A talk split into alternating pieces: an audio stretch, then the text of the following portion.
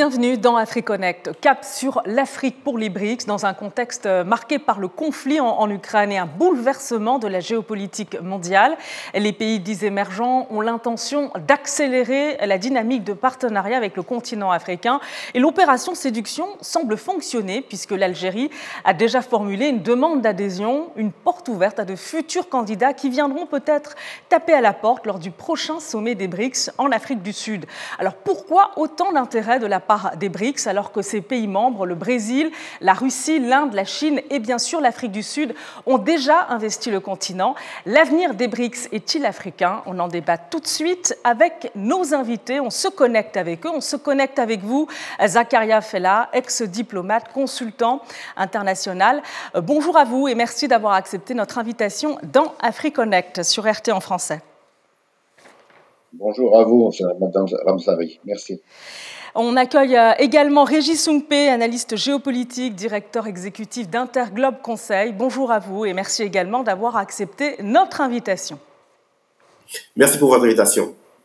Alors euh, d'abord un, constat, euh, vu des pays très développés, le concept des BRICS, devenu BRICS, ne devait pas vraiment euh, tenir sur la durée. depuis la naissance du concept en 2001, le bloc est toujours là et la tendance même est à l'élargissement, notamment en Afrique. Est-ce que cette stratégie est le signe d'un bouleversement géopolitique majeur, Régis Soumpe Oui, je, pense qu'on peut clairement le dire a fallu effectivement que qu'il y ait ce conflit, qu'il y ait cette guerre russo-ukrainienne pour que, si vous voulez, euh, toutes les formes d'organisation internationale, toutes les formes de blocs régionaux, sous-régionaux, effectivement, émergent et démontrent justement à la face du monde que il y a encore d'autres possibilités, il y a encore d'autres alternatives. Donc, je pense effectivement que euh, l'émergence des BRICS, même si bien sûr je parle d'émergence, mais ça fait un moment que les BRICS existent, mais le, le réveil, je dirais, donc des BRICS aujourd'hui, il en est encore plus évident parce que une fois encore, il démontre que les nouvelles configurations qui sont à l'œuvre dans le cadre d'une gouvernance euh, mondiale aujourd'hui nécessitent qu'il y ait d'autres alternatives. Et les BRICS, quelque part aussi, participent, si vous voulez, donc de ce bouleversement des relations internationales. Et parce que justement, on, parlera d'élargissement de l'Afrique, de pays africains qui seraient très intéressés par euh, cette initiative, par ce projet. Je pense une fois encore, effectivement, euh, il, va sans dire hein, que euh, au-delà donc du regroupement économique, on est davantage effectivement sur quelque chose de davantage de stratégique et d'impactant diplomatiquement sur les relations internationales. Euh, Zakaria Fella. Tout d'abord, je souhaiterais dire, enfin, revenir à ce que vous venez de dire, à savoir que des pays très développés avaient prédit l'échec, en tout cas, euh, la non-existence des BRICS, qui ont été donc, qui, qui euh, existent depuis 2001.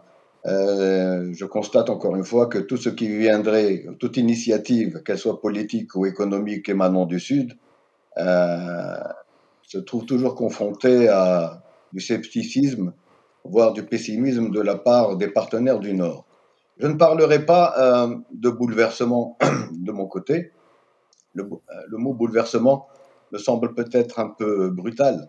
Il s'agirait, à mon sens, euh, effectivement, comme le disait euh, notre ami, que l'intervention russe en Ukraine ait peut-être précipité un, processus qui était déjà en maturation, à savoir que les pays du Sud sont bien conscients ou étaient bien conscients que leur relation avec les pays du Nord était une relation qui n'était pas une relation gagnant-gagnant, mais plutôt qui perdait au change.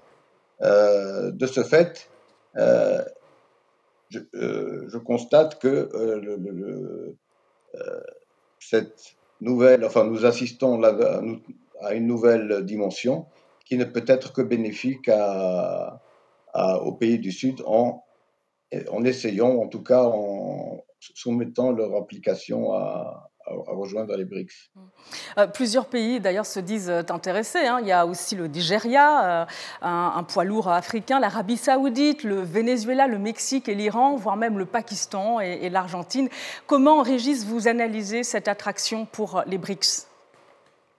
Je pense qu'il y, y, a un besoin de plus en plus affirmé. Il y a une revendication qui des pays du Sud, mais pas que, bien sûr, c'est une expression qui est extrêmement, c'est un concept qui est à la fois géographique et, politique, mais je pense qu'il y, a une revendication, il y a un besoin affirmé de participer désormais à une nouvelle gouvernance, à une nouvelle forme donc de gérer, de diriger ces affaires internationales. Parce que généralement, c'est un peu, je fais un parallèle, hein, généralement quand on parle de communauté internationale, on a souvent tendance à ne penser qu'aux grands pays, aux dix pays euh, du Nord, aux pays euh, euh, occidentaux. Aujourd'hui, je pense effectivement ce besoin, donc cette revendication d'une nouvelle gouvernance internationale, elle passe effectivement par, euh, par ce véhicule. Et les BRICS, pour moi, vous l'avez rappelé, c'est le Venezuela, l'Indonésie, l'Arabie saoudite, et tous ces pays, à un moment ou un autre, ont, ont, ce besoin de participer justement à une nouvelle donne, à, une nouvelle ordre qui est en configuration, même si effectivement ne soyons pas très ne soyons pas absolus. Je pense que euh, l'histoire des relations internationales démontre que à chaque cycle, il y a toujours un, un nouvel ordre qui se qui, qui, qui, qui réémerge. Mais une fois encore, on, on, des BRICS, à l'origine, bien sûr, c'est un regroupement économique, mais qui de plus en plus affirme, je dirais, son penchant ou ses pendants euh, diplomatiques, stratégiques et même géostratégiques à l'échelle du monde. Euh, et, bien sûr, tout, ça s'est fait effectivement en concurrence vis-à-vis donc des pays occidentaux, donc d'une gouvernance internationale qui est plutôt dirigée, qui est traquée par les pays occidentaux.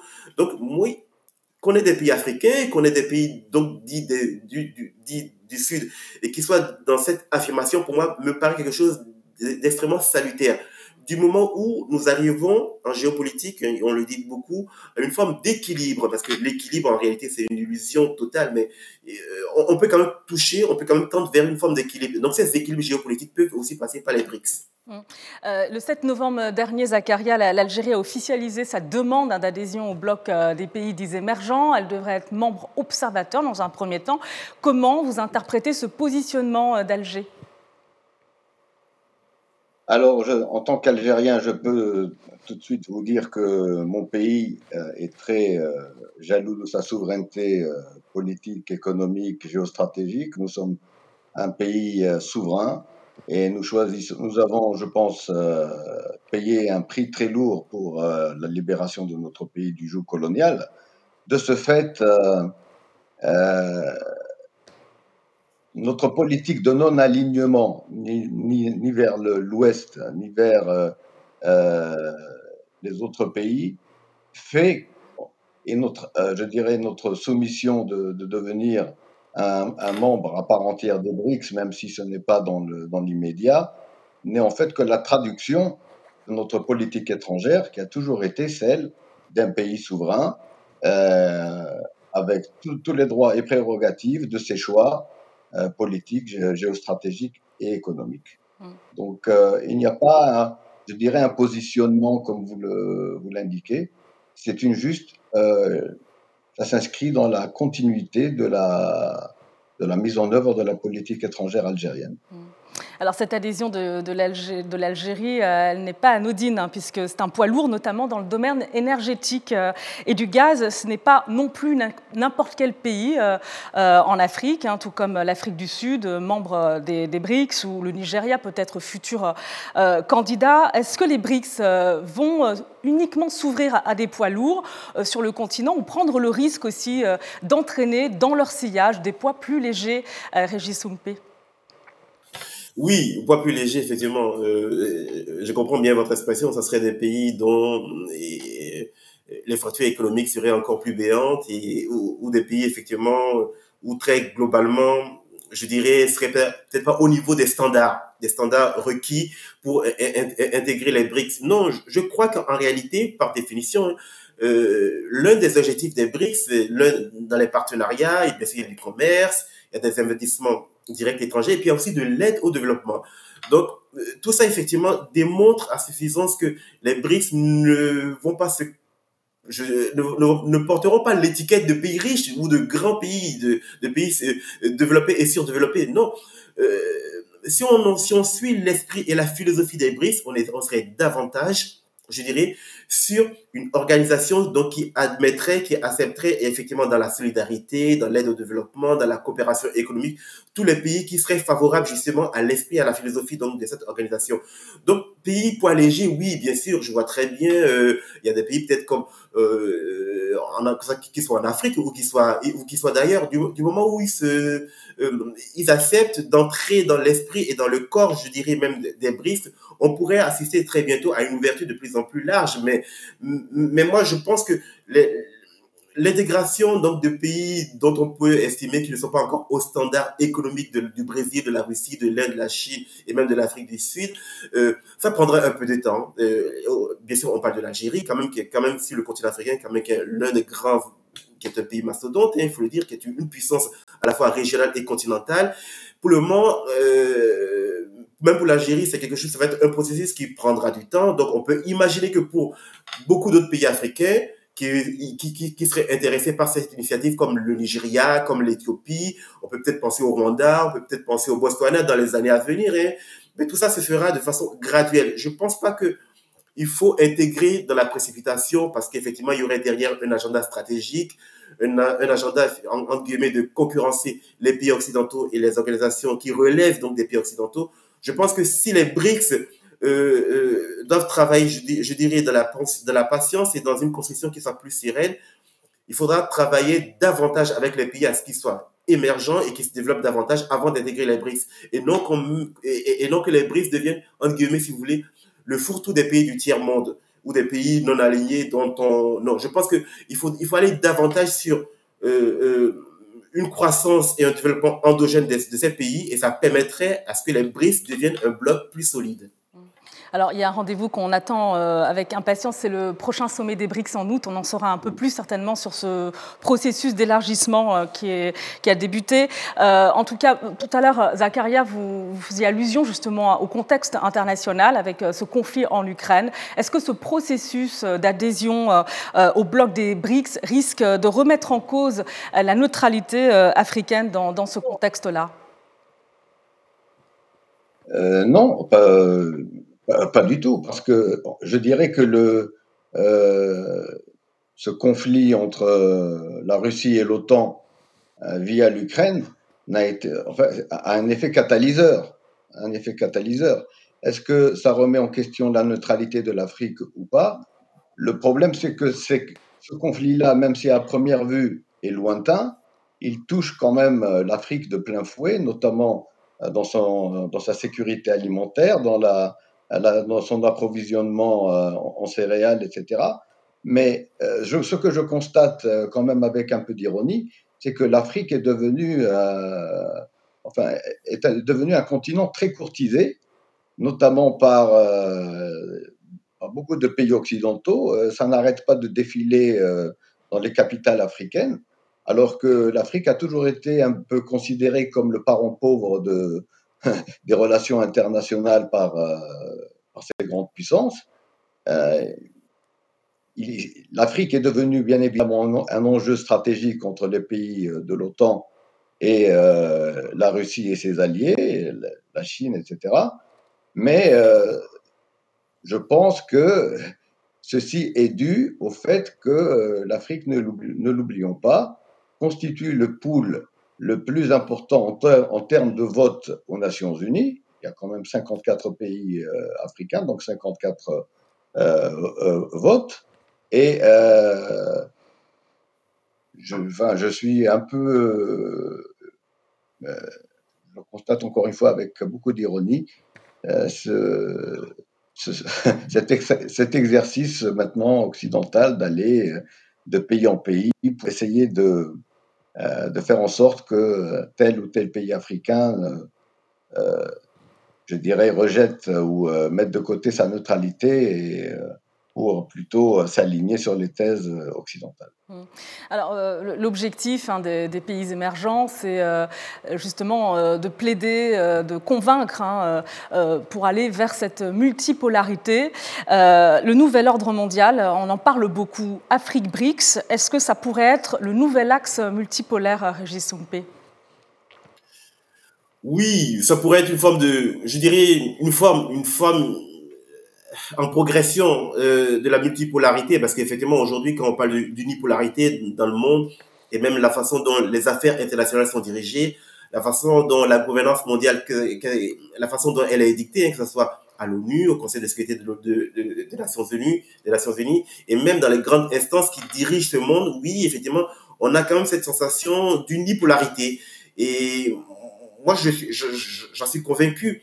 Euh, euh, si les BRICS viennent à bout, je dirais, de leurs adjectifs, euh, qu'ils soient économiques, qu'ils soient diplomatiques, qu'ils soient stratégiques, et que ça permet aux pays d'Afrique et à d'autres pays donc dits du Sud ou d'autres pays du monde d'intégrer effectivement cette nouvelle gouvernance, oui, la multipolarité effectivement aura, aura de grandes chances d'émerger parce que y a, je pense qu'il y a un besoin à la fois de respiration à travers la façon dont le monde est dirigé et, et, et, à la faveur donc de, donc de ces conflits, hein, on se rend compte de ces conflits russo-ukrainiens, on se rend compte de plus en plus qu'on a ce besoin.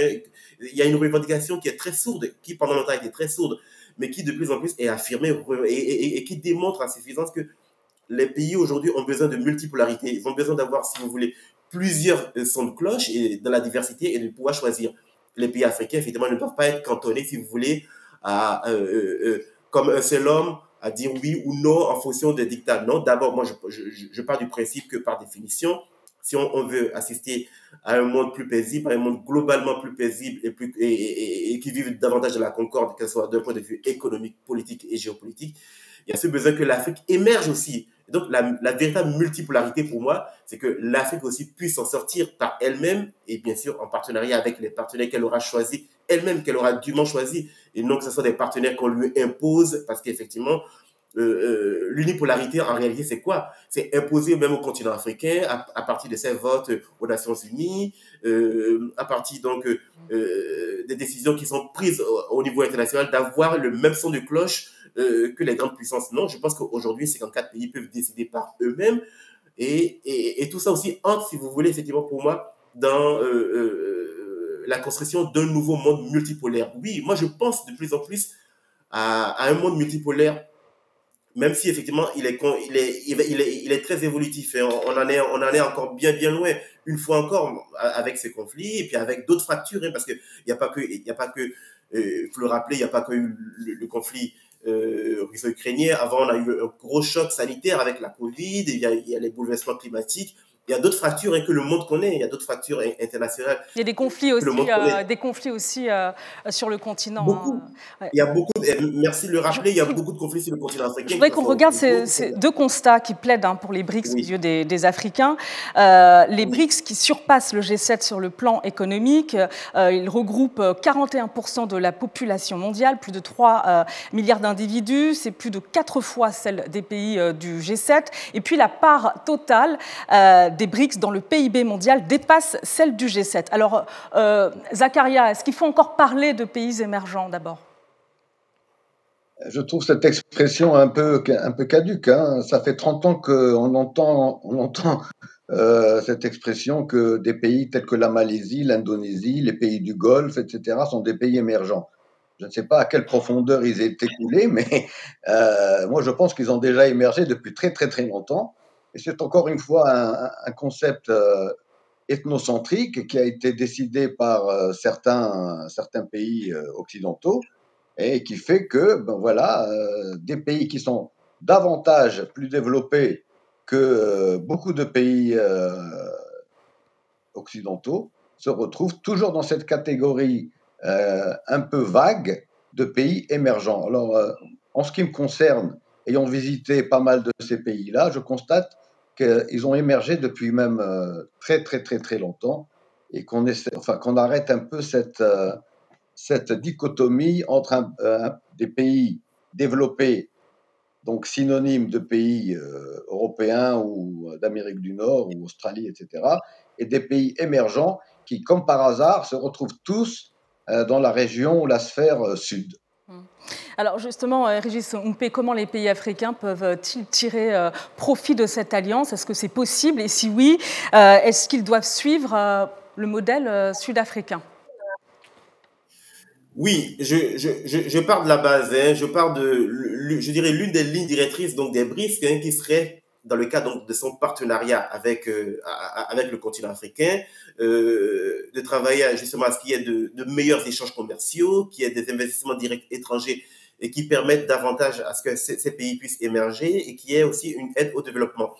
Je pense que je pense qu'au-delà de l'aide au développement, et bien sûr, il faudra financer les économies africaines, il faudra aider à la construction d'infrastructures, il faudra aussi aider, je pense aussi à l'implantation, et ça, j'en suis convaincu, de structures qui permettent aux pays, aux pays africains, spécifiquement, de pouvoir nourrir eux-mêmes euh, ce que moi j'appelle le développement endogène. Oui, je crois que je crois qu'il y a une réalité qui est certaine. Euh, euh, aujourd'hui, quand on prend les BRICS tels qu'ils sont, la plupart des partenariats, c'est davantage plutôt avec, le, avec, avec, la, avec, le, avec la Chine, qui est devenue le grand mastodonte sur le continent africain, qui est devenu le premier partenaire, je dirais, commercial. Je vous interromps, Régis, c'est intéressant ce que, ce que vous dites parce que euh, vous parliez d'infrastructures, de projets structurants euh, sur le continent africain, mais les membres des BRICS investissent déjà, euh, ont déjà des partenariats bilatéraux avec les pays africains et investissent massivement sur le continent. C'est le cas de la Chine, on peut citer la Russie et puis l'Inde aussi, Zakaria.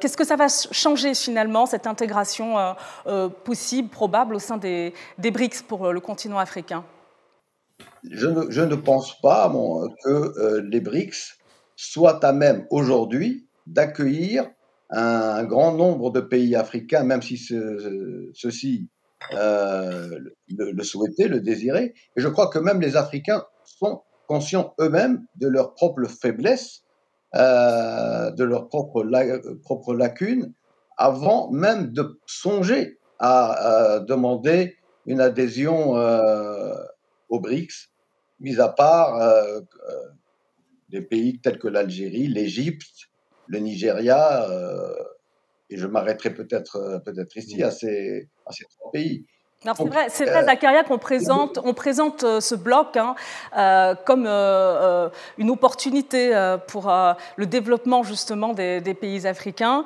les BRICS d'ailleurs qui ont créé une nouvelle banque de développement et la Chine, elle utilise le yuan dans les transactions commerciales avec plusieurs pays des BRICS et espère régler même ses importations de, de, pétrole et de gaz auprès de pays arabes en yuan. Alors, dans un contexte justement euh, de dédollarisation, c'est intéressant.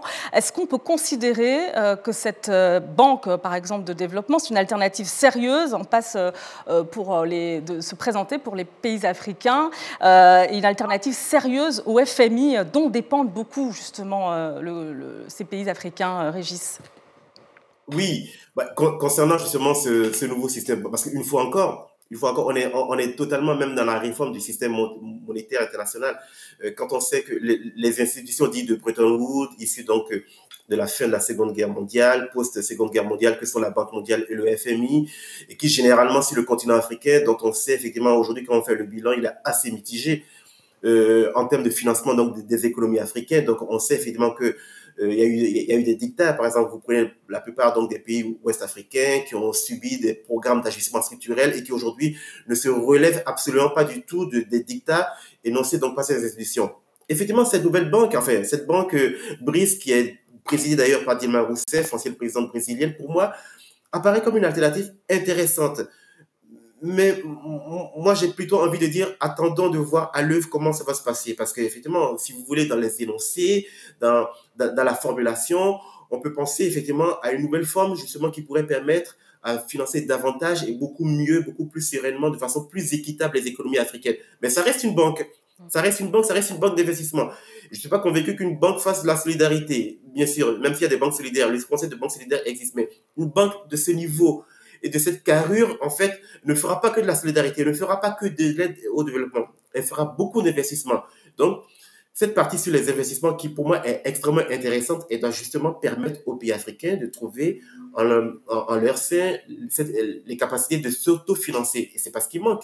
Moi, je pense qu'effectivement, il faut donner toutes ces chances, bien sûr, à cette, à cette banque hein, qui est basée à Shanghai, je pense, en, Chine, et qui doit permettre justement à ce que, dans le cas donc de prêts, d'investissements, dans le dans le cas donc de, de financement d'infrastructures ou, de prêts en fonction, en, en, en, fonction, je, je, je, dirais, des protocoles et des urgences et même des agendas de certains pays africains, mais qu'on soit justement dans quelque chose, pour moi, de plus sain.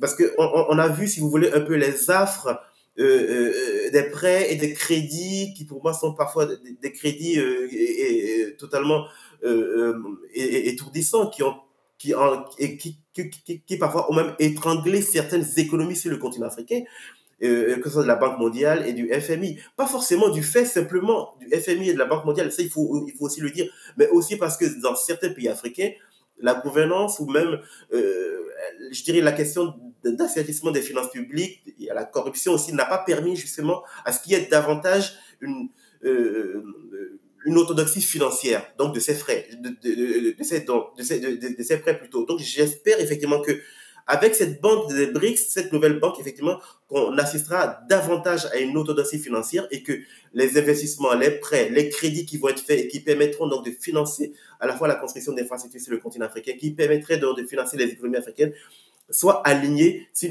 une orthodoxie et qu'on ait une gouvernance, je dirais, financière plus, plus sereine, à la fois donc de cette banque, mais aussi donc des pays prêteurs. Alors, euh, alternative euh, au FMI euh, et alternative aussi monétaire, Zakaria, puisqu'on on voit que le, le yuan se renforce, les, monnaies des BRICS aussi, et, ça peut permettre peut-être aux pays africains de sortir de cette dépendance au dollar et à l'euro, notamment pour la zone franc. Moi, je pense que le monde multipolaire dont nous dont nous parlons, euh, dont, dont, on parlait souvent, il est déjà là. Il n'y a que ceux, il n'y a que les aveugles qui ne veulent pas voir la réalité. Hein. Et je pense que là, effectivement, l'intervention euh, de la Russie euh, en Ukraine, qui a évidemment déclenché toute cette hystérie, je dirais, de la part de l'OTAN, etc., fait que les pays africains et au-delà, les pays du Grand Sud, comme on a, on a tendance à, se référer à eux, constatent que leurs intérêts, autant économiques, politiques, et financiers, etc., doivent et devraient venir d'une autre, euh, d'une autre alternative. C'est pour ça que, un, comment vous auriez pu imaginer qu'un pays comme l'Arabie saoudite, que tout le monde, pense, tout le monde pensait que c'était l'allié indéfectible des États-Unis, demande à rejoindre les BRICS. Mm. C'est quand même, c'est quand même, euh, enfin, il faut se poser la question. Pourquoi l'Arabie Saoudite, pays, euh, le plus grand pays producteur de pétrole au monde, maintenant a une relation privilégiée, voire stratégique avec la Chine et souhaite euh, échanger la vente de son pétrole à la Chine en yuan? Ça, ça démontre encore une fois ce n'est plus de la théorie, nous assistons à, à la mise en place de ce monde multipolaire qui, à mon sens, existe déjà, mais euh, malheureusement, bon, il y en a certains qui euh, rêvent encore de leur euh, hégémonie et de leur domination mondiale depuis. depuis, Merci, Zakaria. Merci beaucoup à vous, Zakaria Fela. Merci également à vous, Régis Songpé. Merci. Et merci à vous de nous avoir euh, suivis. À très bientôt dans AfriConnect sur RT en français.